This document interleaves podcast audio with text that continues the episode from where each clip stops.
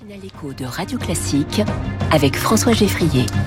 Bonjour Raphaël Gorgé. Bonjour. Bienvenue sur Radio Classique, PDG d'Excel Technologies. Vous êtes dans Comment j'ai réussi ici ce matin et félicitations pour ce trophée Radio Classique de l'entreprise dans la catégorie entreprise euh, familiale. Vous êtes justement un groupe familial industriel de haute technologie. Vous avez, euh, vous êtes dans, cette innovation euh, française. Les drones, la robotique, les systèmes robotisés. Décrivez-nous un petit peu le, le type d'engin que vous pouvez produire.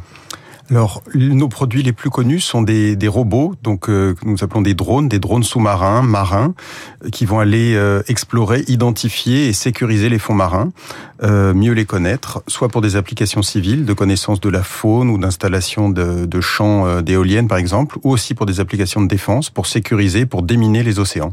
Et ça, c'est deux sujets. Alors, si on prend la défense, notamment, un, sujet qui, qui monte, vraiment un marché porteur, j'allais dire. Oui, on, on, peut pas nier depuis depuis quelques années effectivement les, les, tensions géopolitiques font que les marchés de défense sont, sont porteurs, euh, assez dynamiques, et les problématiques de menace des, des fonds marins avec les, les, gazoducs ou les câbles qui sont piégés ou endommagés euh, rendent ces problématiques-là encore plus euh, aiguës. Et à quoi ressemblent, ne serait-ce qu'en termes de taille, ces robots, ces drones qui interviennent sous l'eau? Oui, par exemple, nous venons de livrer le dernier robot de l'Ifremer qui s'appelle Ulix, qui vient de, de faire son, son test réussi à plus de 6000 mètres. Euh, c'est un robot de 4 mètres 50 qui est autonome, qui va partir faire sa mission, là en l'occurrence pendant plus de 50 km, euh, de manière complètement autonome, faire des prélèvements et remonter à la surface. Et, pour ce qui est des robots de, déminage pour les marines belges et hollandaises Oui, un très gros programme pour nous, près de 500 millions d'euros.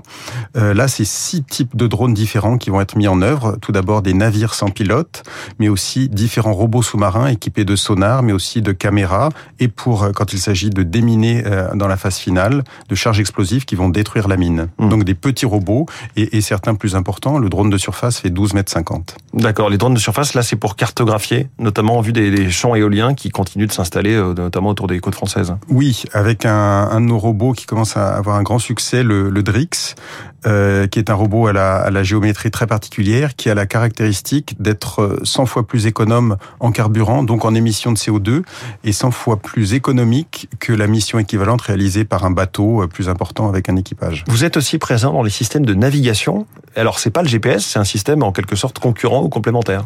Euh, complémentaire, tout à fait. Des, des, centrales inertielles, des systèmes de navigation qui permettent à un objet, un bateau à voile, un navire, même un, un train ou un satellite, mais aussi des, des sous-marins et nos robots, de se positionner indépendamment de tout référentiel extérieur. C'est ce qu'on voit dans le, le film Le Chant du Loup, par exemple, où les sous-marins conservent leur position tout en étant complètement isolés du monde extérieur. Film français d'il y a 3-4 ans, excellent, avec François Civil, notamment dans le rôle d'une oreille d'or dans un sous-marin. Et vous êtes aussi, puisqu'on parle de sous-marin, vous êtes aussi euh, dans le nucléaire.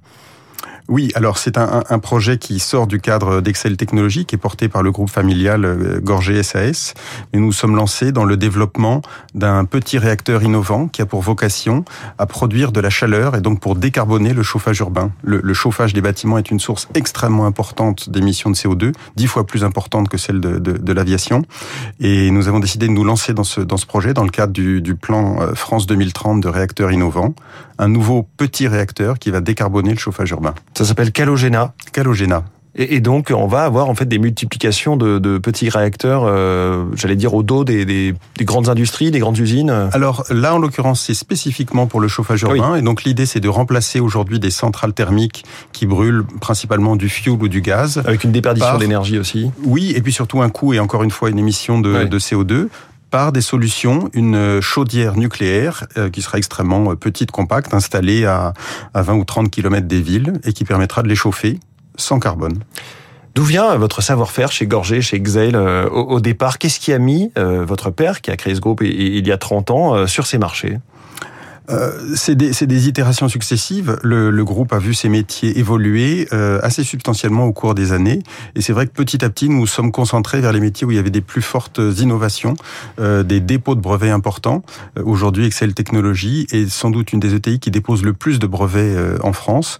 Et c'est vrai que quand on est dans des métiers où il y a des barrières technologiques à l'entrée importantes, on se rend compte que l'on a un succès. On a des positions plus fortes sur les marchés mondiaux. On a un mmh. certain nombre de, de positions de leader mondial.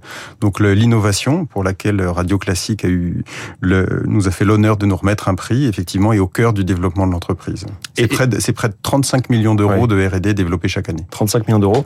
Votre père donc a créé le groupe il y a plus de 30 ans. Vous le dirigez depuis une quinzaine d'années. Comment s'exprime cette dimension familiale et comment s'est passé euh, le relais euh, à l'époque? Le, relais s'est très bien passé et, et surtout, euh, je voudrais euh, nouvellement remercier mon père qui, qui est à l'origine de cette transition réunie.